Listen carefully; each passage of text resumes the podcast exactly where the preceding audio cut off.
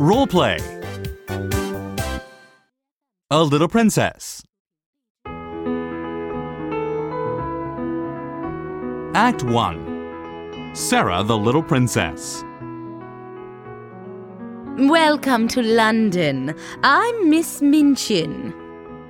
It will be a great honor to teach such a beautiful child. Please take good care of her. Goodbye, my princess. Goodbye, Papa.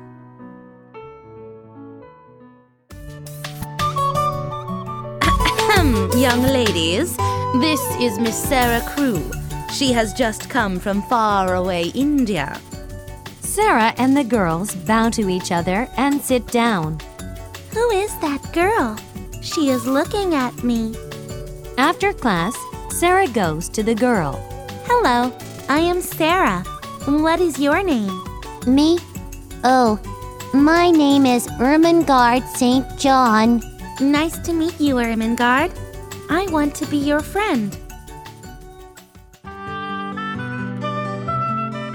A few days later, Sarah sees a little girl.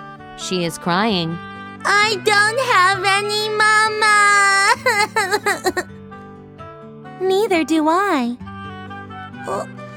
Where is your mama? She went to heaven. That is where your mama is too. Really? Will you be my mama, Sarah? Sarah goes into her room and sees a girl asleep near the fire. Oh, miss, please forgive me.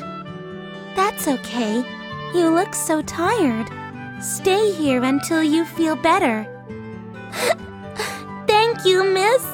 You are very kind.